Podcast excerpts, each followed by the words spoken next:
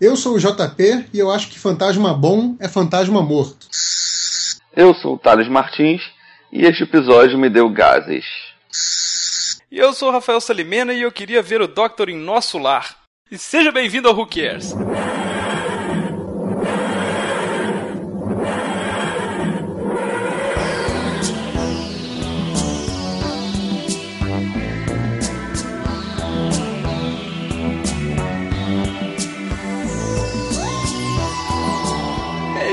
Tentando evitar ao máximo falar desse episódio altamente emocionante, né, cara? Mas chegou a hora, né, senhores? Vamos falar então de The Unquiet Dead. Seria Os Mortos Inquietos. Unquiet Dead. Sim, é um, é um negócio muito. título muito genérico de filme de zumbi. Né? Podia chamar The Doctor of the Dead, né? O, o Porra, ia ser maneiro. É melhor do que Unquiet Dead. O nome não é o problema desse episódio, cara. Com certeza não. É porque o nome, eu acho que. Eu Acho que tem exatamente essa diferença, né? O título sempre tem alguma relação com, com o episódio. Eu acho que o, o, o nome aí acho que é pra, é pra soar alguma coisa mais Dickens. De repente pode ser até alguma referência, alguma frase dele, né, cara? Pode ser, mas que nós somos burros e não sabemos. Exatamente. Porra, pelo amor de Deus, pesquisar a obra literária de um cara por causa do episódio desse. Não é aqui que você vai encontrar isso, ouvinte. Cara, eu tenho a impressão de que a gente não curtiu tanto esse episódio porque a gente não conhece a obra do, do Dickens direito, sacou? A gente sabe uma coisa ou outra e talvez o que a gente sabe de melhor ali é que o tio Patinhas saiu inspirado, é inspirado numa obra dele.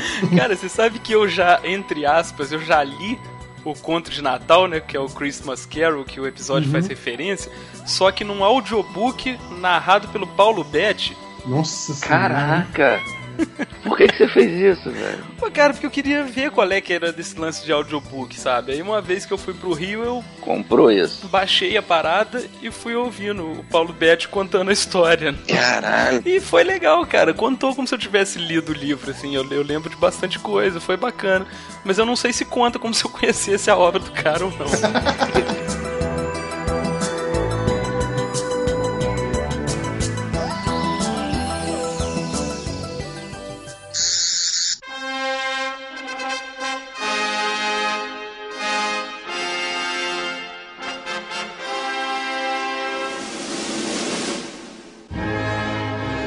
Thales Martins, qual que é a ficha técnica? Ficha técnica, vamos lá. Doutor Christopher Eccleston. Companion Billy Piper. Beleza, fechou, né? calma, calma que o, o autor o autor do episódio é outro. Finalmente temos uma, uma mudança. O autor é Mark Gates, Gates ou Gates? Gatos. Gates? Pra quem não sabe, o Mark Gates é o Mycroft Holmes, irmão do Sherlock Holmes da série Sherlock. Ele é um dos autores, né, um dos escritores de, de Doctor Who e vai continuar durante muito tempo ainda escrevendo alguns bons episódios, apesar desse não ser um bom episódio. Você falou que finalmente não é o Russell T. Davis que escreveu o episódio, cara. Infelizmente, né? Pois é, cara. Porque, porra, que queda que deu, né? A gente todo feliz no episódio passado, né? E a título de curiosidade, a, a empregadinha né, do episódio, a Gwyneth, é, é a Eve Miles, o nome da atriz, e ela vai participar de Torchwood, fazendo um papel. A personagem dela, se não me engano, é tipo sobrinha, bisneta da. É aquela, aquela lenga-lenga pra explicar por que, que a mesma atriz faz dois papéis no mesmo universo. Exatamente. Nossa, Exatamente. você não tinha uma, uma parente vivendo na região de Cardiff no século XIX? Ela ah, tinha sim, minha tia-avó. Porra, sério, não, né? Como ela volta com a série Torchwood, né? Ela é uma das principais do Torchwood. A, o aspecto engraçado é que Torchwood se passa em Cardiff, que é a localidade desse episódio de que a gente vai comentar hoje. Cardiff, que pela reação dos personagens quando chegam lá, é tipo juiz de fora, né? Mais uma vez. É, é mais ou menos Juiz de Fora, exatamente. Cardiff é a capital do país de Gales, não é isso? Cardiff é a capital do país de Gales, fica a 3 horas e meia, 4 horas de trem de Londres. Obrigado, Wikipedia. O que que seríamos da gente sem você? Não, eu sei porque eu estive lá, cara. Eu fui lá pro Doctor Who Experience. Porra, mas eu já estive em vários lugares que eu não sei a distância em quilômetro. Aliás, Mas eu não fui. sei. Não, eu fui há pouco tempo. Pois é, Foi- cara. Não, eu também não saberia, cara. Eu não sei a distância em quilômetros da minha casa pro meu trabalho, porra. Eu levo mais de uma hora pra chegar lá. Cardiff vive no coração do JP até hoje. Pô, tudo de Doctor Who tá lá, né, cara? É lá que eles filmam. E aí, vamos pra esse episódio aí? Ah, não falou Vamos, o diretor. Porra, que importa? Que o diretor? Euroslin, você quer saber quem é? E o, e o brother que faz o Dickens, também não falou quem é. Ai, caceta, vamos lá. Simon Callow. o episódio dura 45 minutos e foi ao ar no dia 9 de abril de 2005. Obrigado. JP, dê-nos a sinopse desse episódio. É, basicamente sim. Episódio é ruim, a sinopse é curta, tá? bom, bom, melhor assim. É, Doutor e a Rose pretendem ir a Nápoles no século XIX, mas a tarde erra o caminho e vai parar em Cardiff no ano de 1869. Eles descobrem que as pessoas mortas estão andando pela cidade, aparentemente animadas por fantasmas. No meio dessa confusão, eles encontram o escritor Charles Dickens e contam com a ajuda dele para resolver o mistério todo. Maravilha. Então vamos discutir essa porcaria.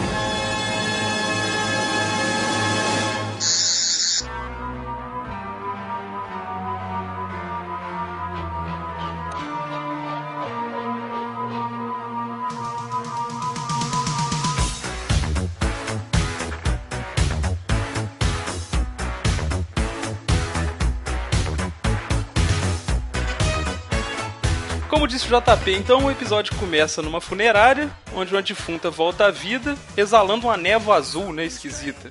Paralelamente a isso, o doutor promete para Rose que eles vão para Nápoles no século XIX, só que a, a TARDIS acaba aterrissando em Cardiff no ano de 1869. A TARDIS já acertou o lugar alguma vez, cara? Acho que essa é uma grande piada da série, né? No episódio anterior, o doutor resolve levar ela ao fim do mundo e leva ela ao fim do mundo. Cara, então essa deve ter sido a última vez, cara. A primeira e a última vez que deu certo. Uma coisa que eu tava pensando nessa questão da, da Tardes errar o caminho, né? Que a gente não sabe, né? Você não sabe se ela errou mesmo. Então, a, a impressão que dá é que nem o doutor sabe muito bem o que, que a Tardes está fazendo. Tipo, às vezes a Tardes vai pelo que ele quer, às vezes vai pelo que ela mesma quer, né? Então, num certo sentido, ele é tão passageiro da Tardes quanto a Rose. Sim, né? Sabe? pois Tipo, é. se a Tardes inventa de ir pra outro canto, ele não pode fazer muita coisa. A impressão que eu tenho é que todos aqueles controles da tarde são de brinquedo, sacou? A tarde escuta o que, que o doutor tá falando ali, pra onde ele quer ir, e às vezes ela resolve obedecer ele. Mas geralmente é ela que leva. Sim, a Tardes é, a Tardes é telepática, né? Então ela entende o que o doutor tá pensando. O doutor tem essa porra dessa nave há 500 anos ele não sabe pilotar, né? Ainda tem isso. Ah, tem, tem umas piadas Ele não- ótimas ao longo da série sobre isso, né? Tem um episódio mais pra frente que a gente vai descobrir que a nave precisa de, de sei lá, seis pilotos, se eu não me engano. Sim. Acho que é isso. É, é então, feita pra ser enfim, ela vai, pilotada por vai, seis pessoas ao mesmo tempo. Tem alguma explicação oficial, entre aspas, assim, da série, de por que, que a tarde sempre se materializa onde tá acontecendo alguma merda, assim, como se ela fosse chamada pra aquilo? Então, nesse caso específico desse episódio, eles explicam que a mesma fenda, a mesma.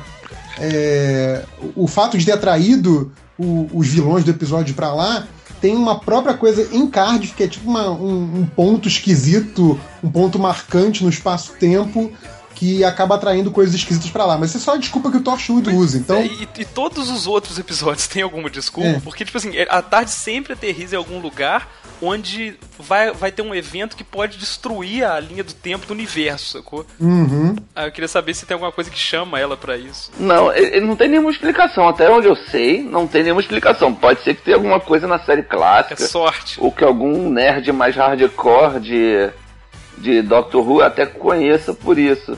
Mas não, não- até onde eu sei, não, não lembro de ter nenhuma explicação, não.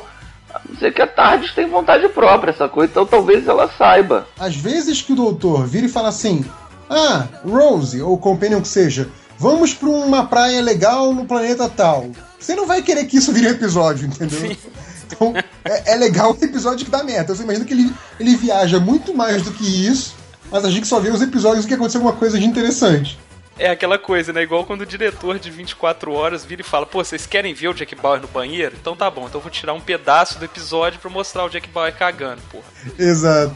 Não tem muita necessidade. Faz sentido.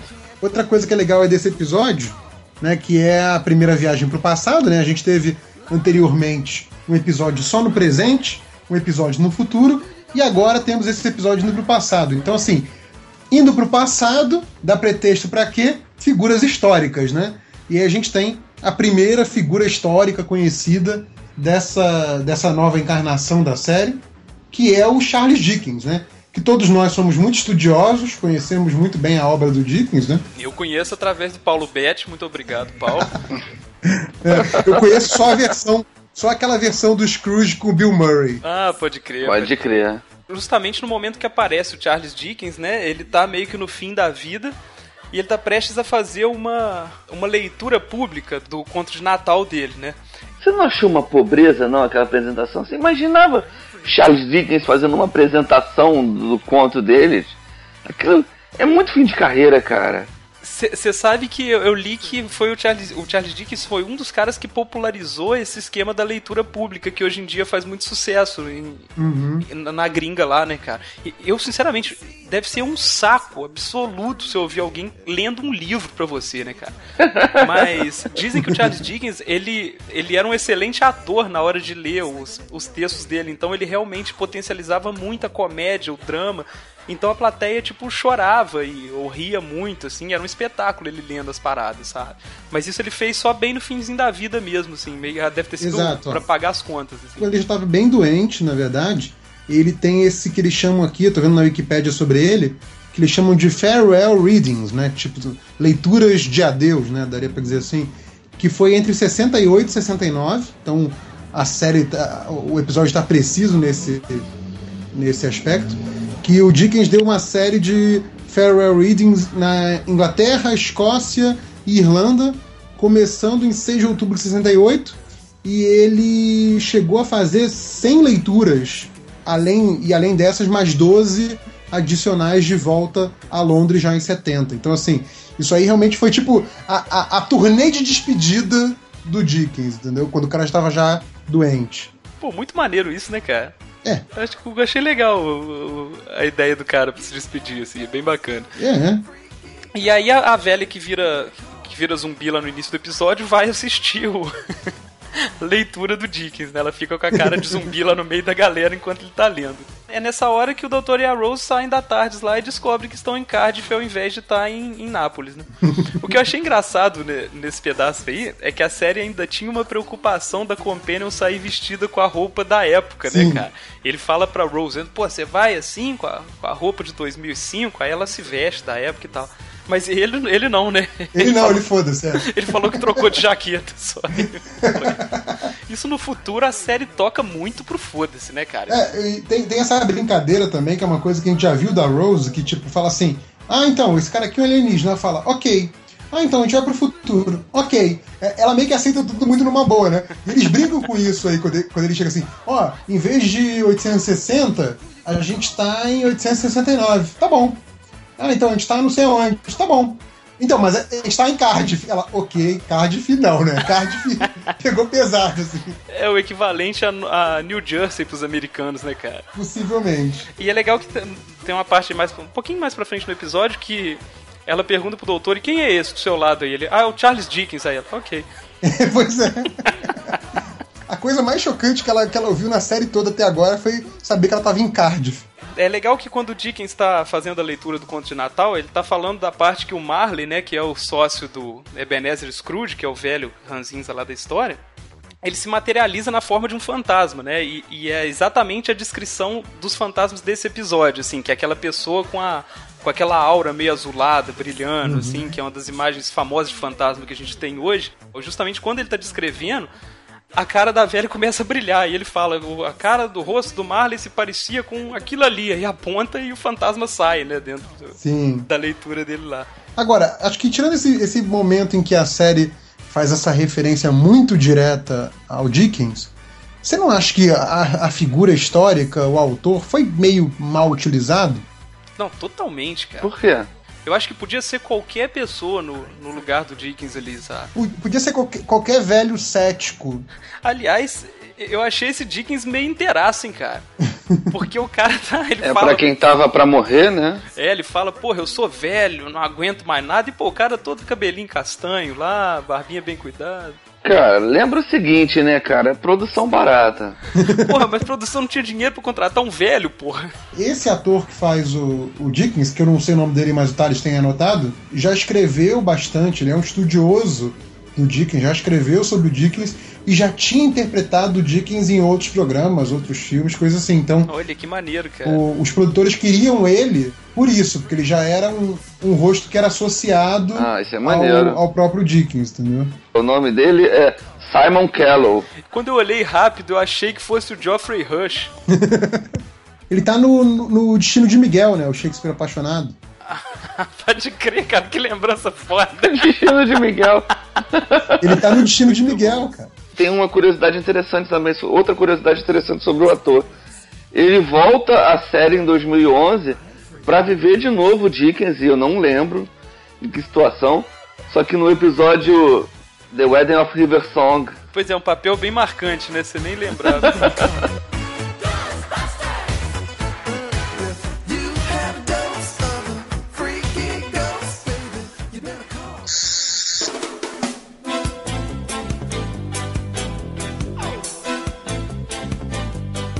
Depois que o fantasma sai lá, né? Avacalha a apresentação do Dickens inteira. Ele fica reclamando lá, pô, um farsante, larga pra lá e tal. Só que as pessoas fogem.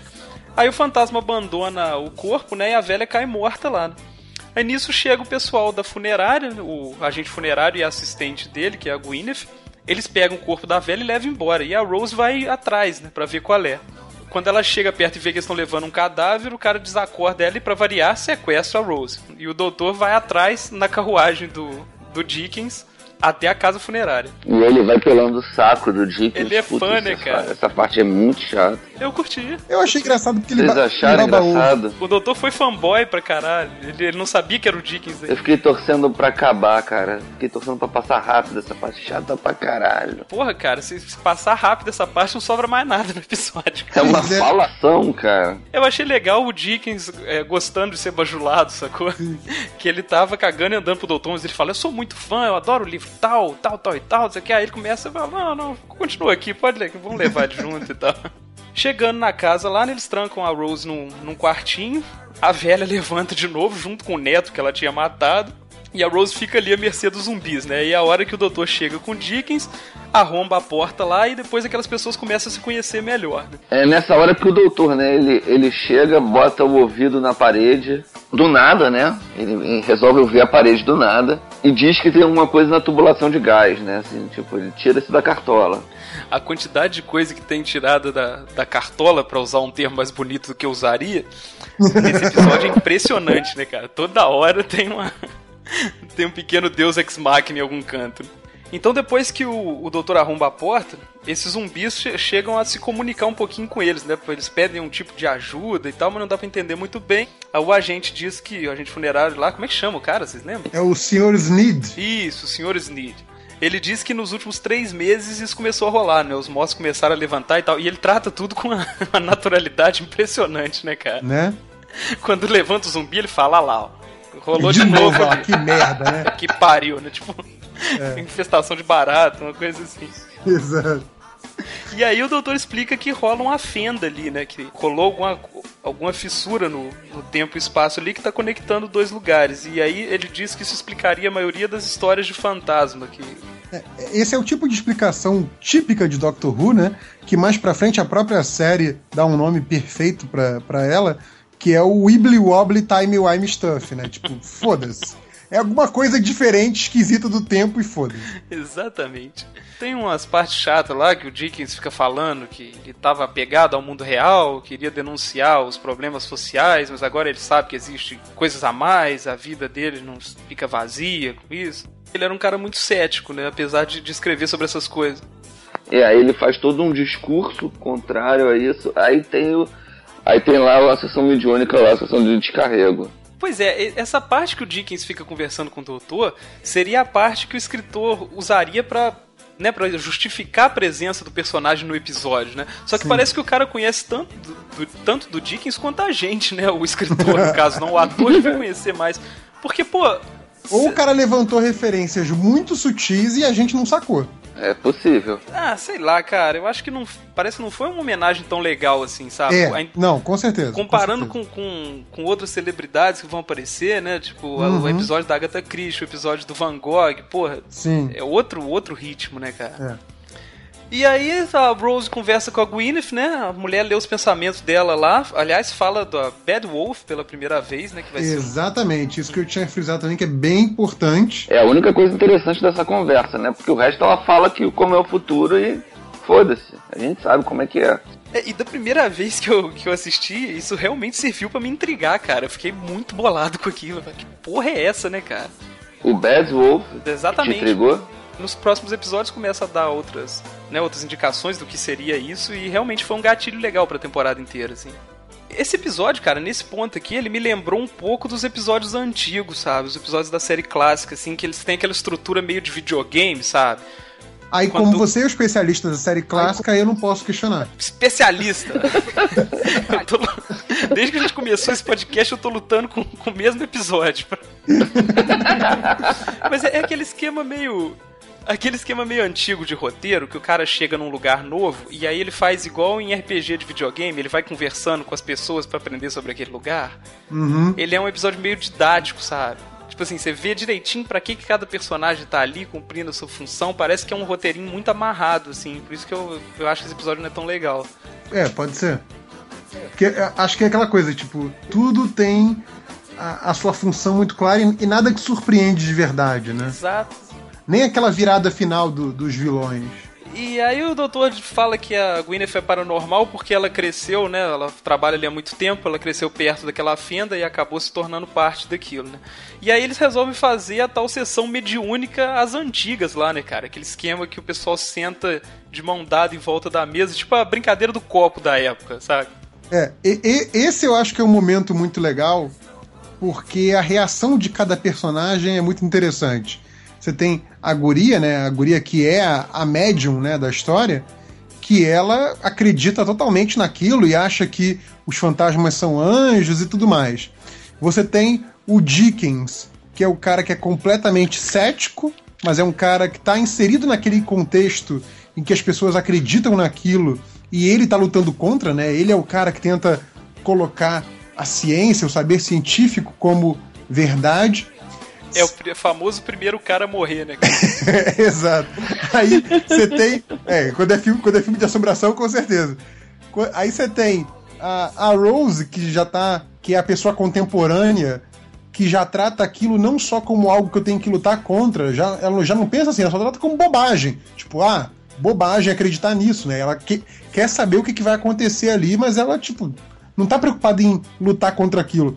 E o doutor, que eu acho que é o mais interessante, porque ele sugere aquilo, né? Ele se faz de crédulo, mas porque ele sabe que não são fantasmas de verdade, são seres energéticos e não sei o que.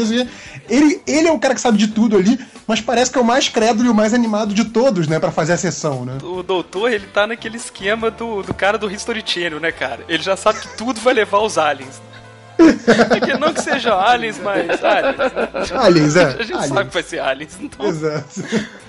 Essa cena é muito engraçada, que se eu tivesse assistindo isso na casa da minha mãe e ela passasse na hora dessa cena, ela tinha ficado fã de Doctor Who, sacou? Porque isso parece muito aqueles filmes espírita brasileiro, cara. Produção barata, sabe? Que tem toda uma subcultura de filmes espírita. É por isso que eu lembrei do nosso lar. Pode crer, mãe cara. Eu não sei, mas acho que tinha umas produções assim nos anos 80 que também, TV Manchete, umas coisas assim, que falavam de espiritismo. Sim, sim. Eles são tipo uns média-metragens, sabe? Eu não sei de onde as pessoas tiram aquelas, aqueles vídeos, deve ser só, só do centro espírita e tal. E a história sempre se passa nessa época, sacou? Então tem uns caras de barba, de costeleta em volta da mesa. Tem exatamente essa vibe. É Muito engraçado.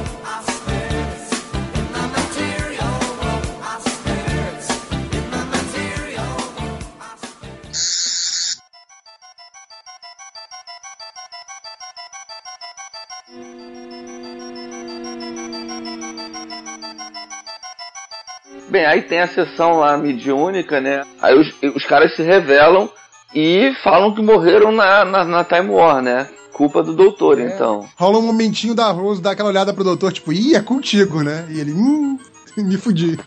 Pô, mais uma vez eu fico impressionado com o tanto que esses primeiros episódios cutucaram nesse conceito da Time War, cara. E eu não lembrava de ser tão.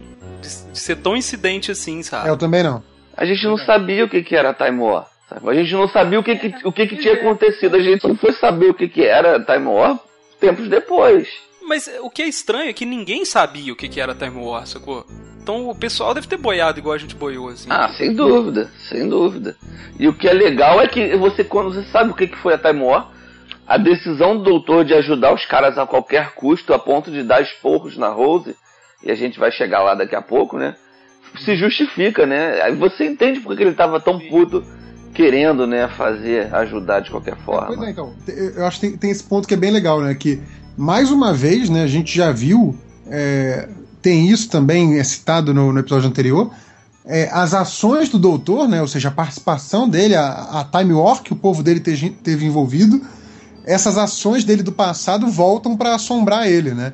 E a ironia aí é que a gente tá falando de uma história de fantasma, né? Olha então, só. é, ele que era lá o mais Olha só, não empolgado. tinha pescado essa não. É, ele que é o mais empolgado com a coisa de fantasma, quando eles finalmente se revelam e aí dizem que não são fantasmas, são alienígenas, como o doutor já esperava, né? Aquilo que você falou, sempre vai ser aliens, né? Mas aí, quando ele, quando ele revelou por que, que eles perderam as formas corporais dele, o doutor fica bolado, né? E aí vai pra esse negócio que o Thales falou, né? Que ele fica. Ele, ele aceita o plano radical do- dos alienígenas, né? De ocupar cadáveres. É, Eu acho que ele não aceitaria se não fosse essa culpa. Pois é. É, ô cara, mas é é muito interessante esse questionamento aí, né? Que os caras. Os caras explicam isso que o JP falou e falam, pô, a gente quer os cadáveres humanos pra gente usar aí, pô. Vocês não estão fazendo nada com eles, né? Colabora aí, pô.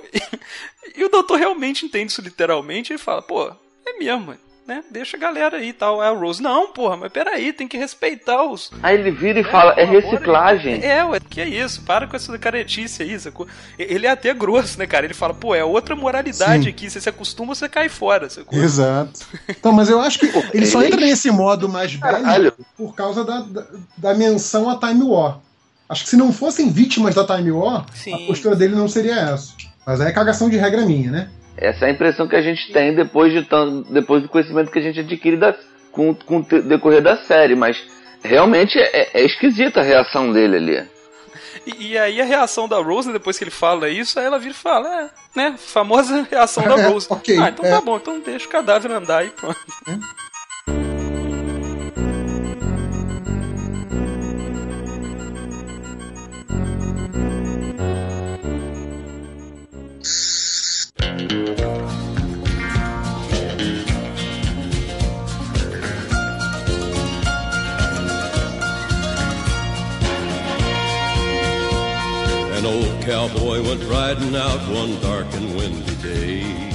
Aí a, a, Gwyneth tava servindo como o portal lá, né? Ela que tá, né, é a médium da parada final.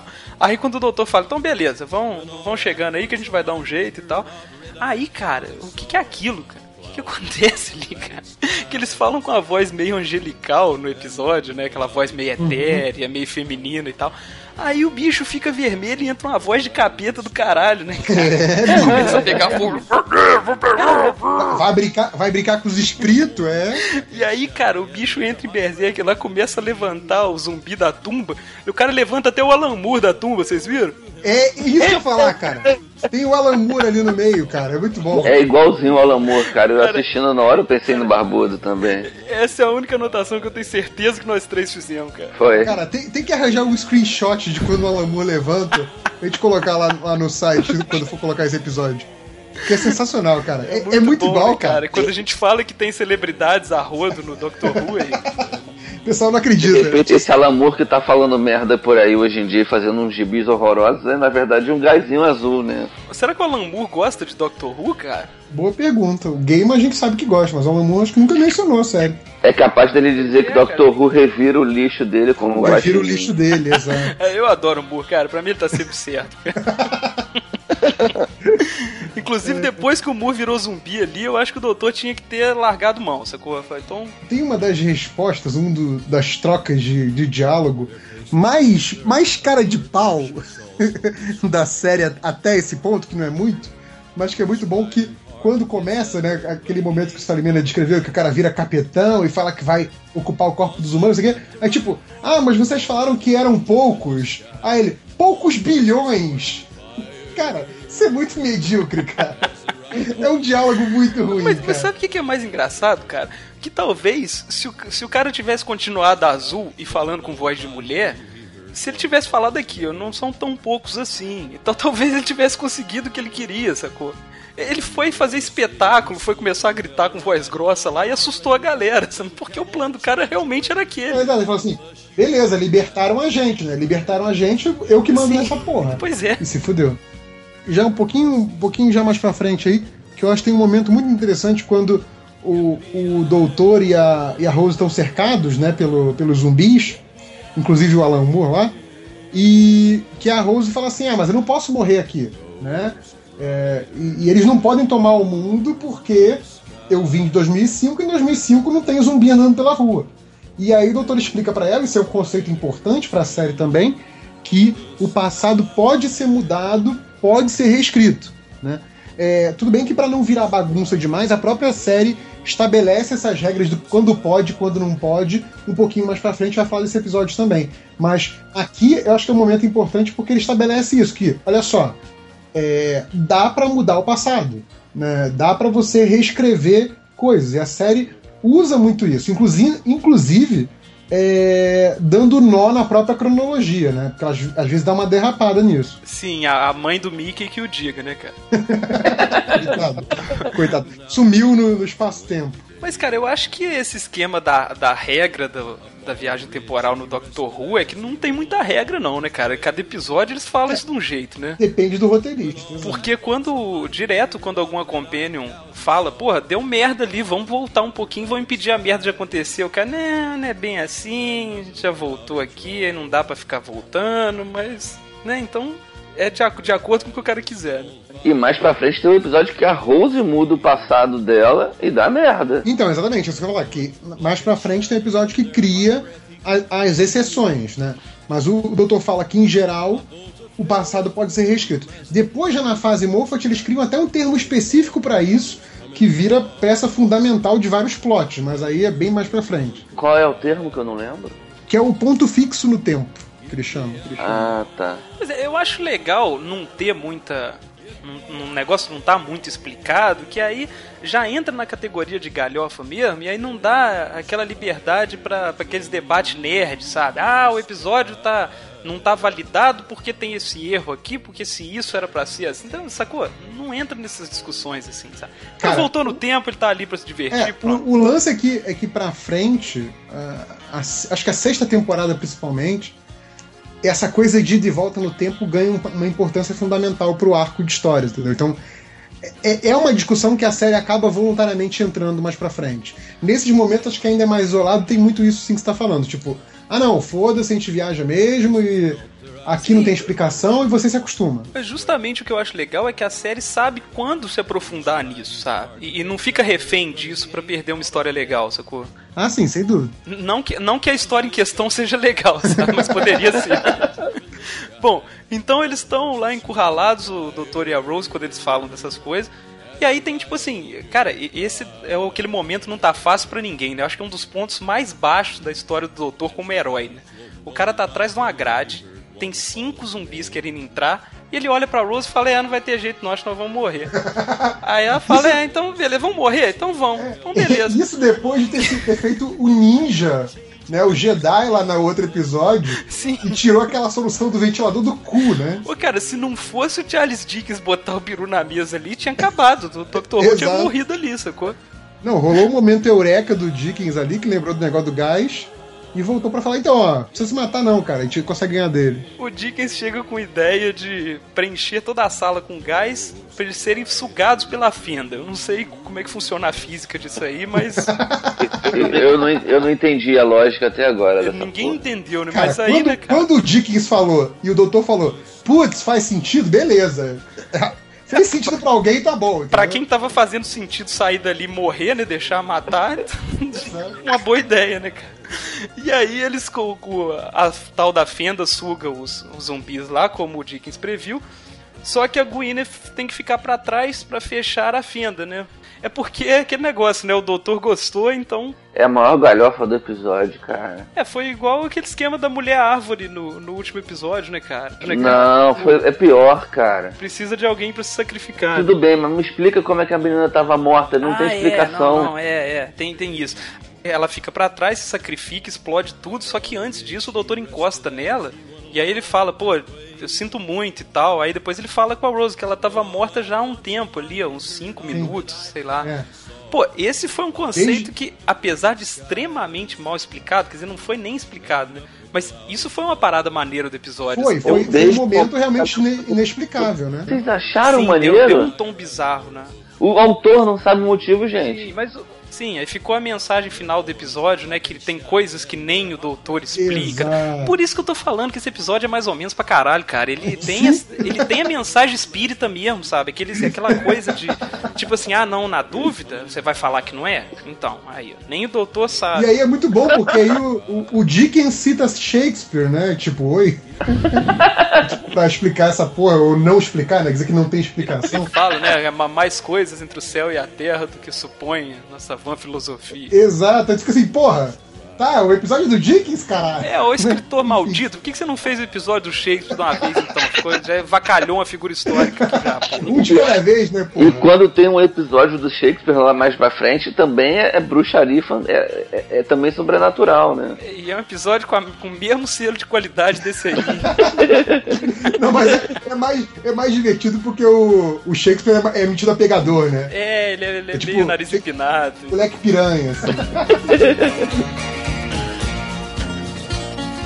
Yippee-i-oh, yippee-i-oh. Ghost riders in the sky. Oh, my love. Aí depois que termina a coisa toda lá, né, o, o Dickens decide voltar pra Londres, né, terminar a turnê dele em Cardiff.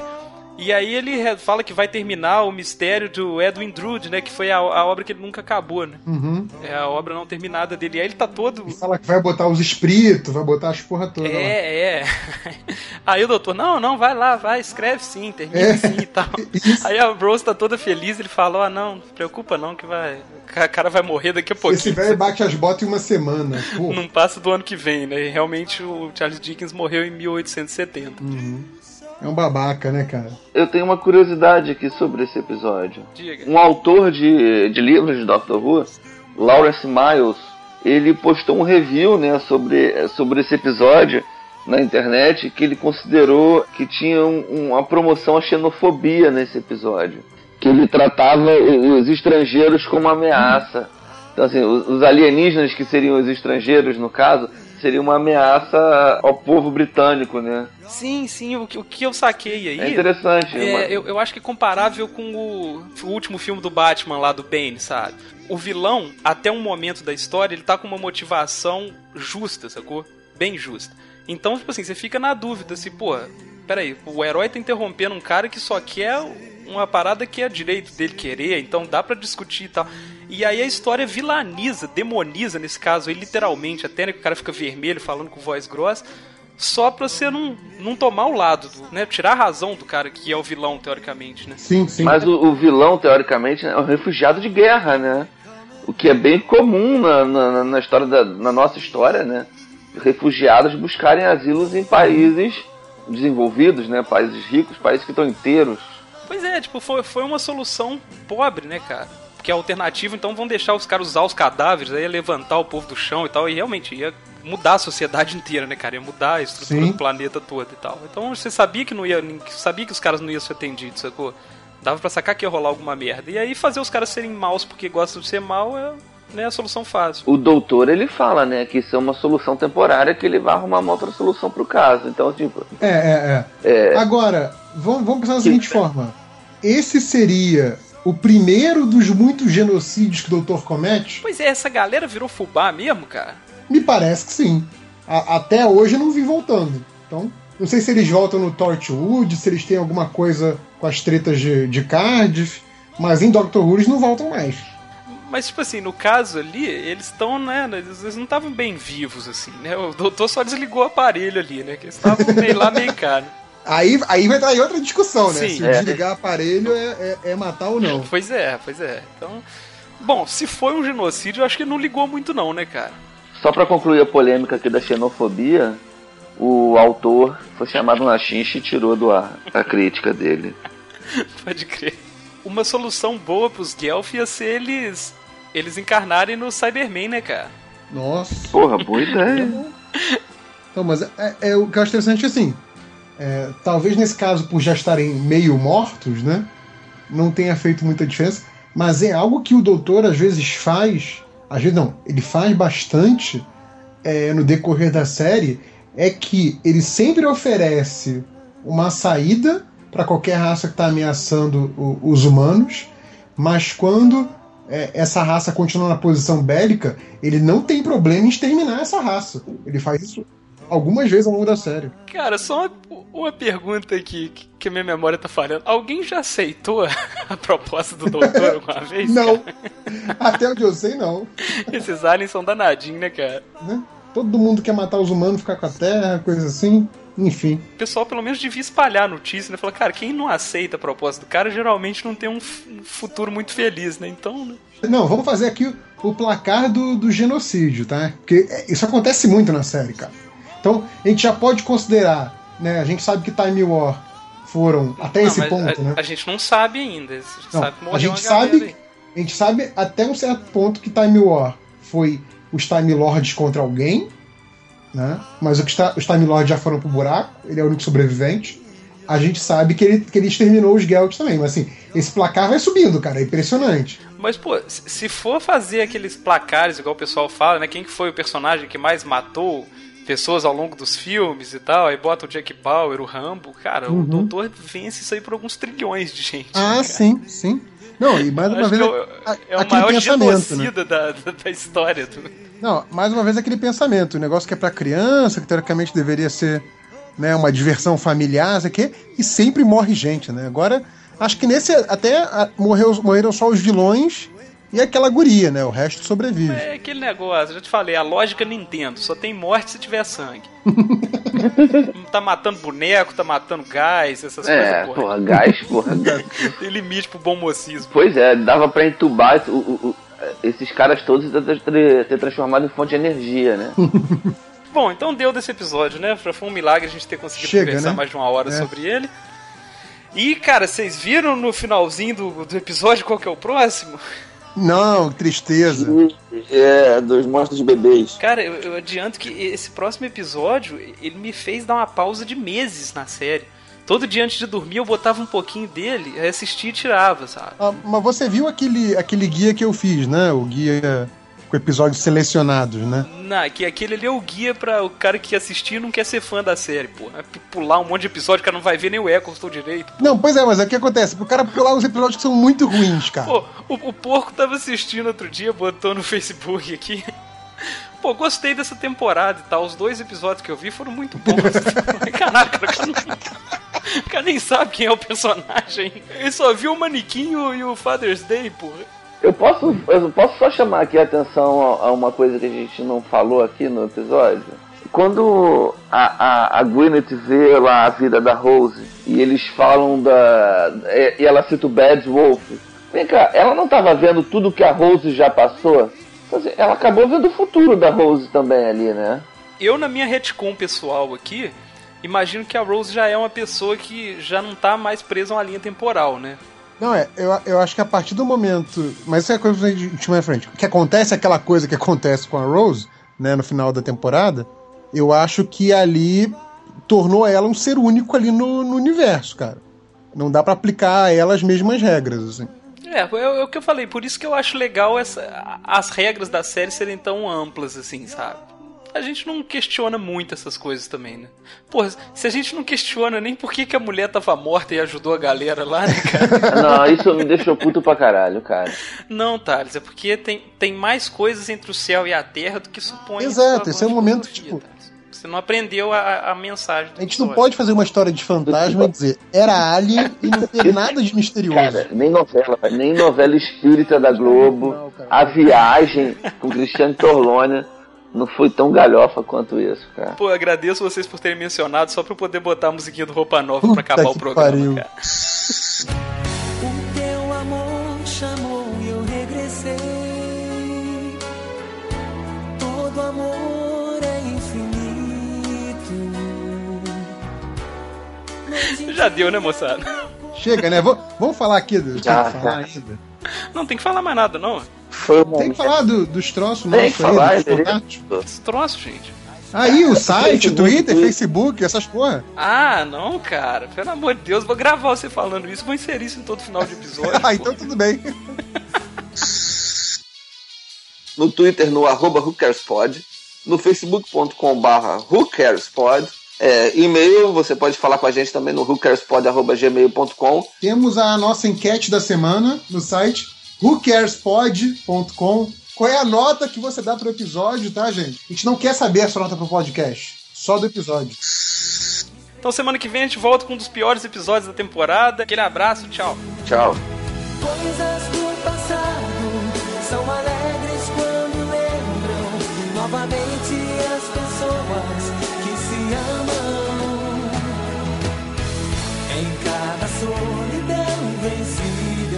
desejava um reencontro com teu corpo abrigo. A minha adorada, viajei tantos espaços pra você caber assim no meu abraço. Te amo.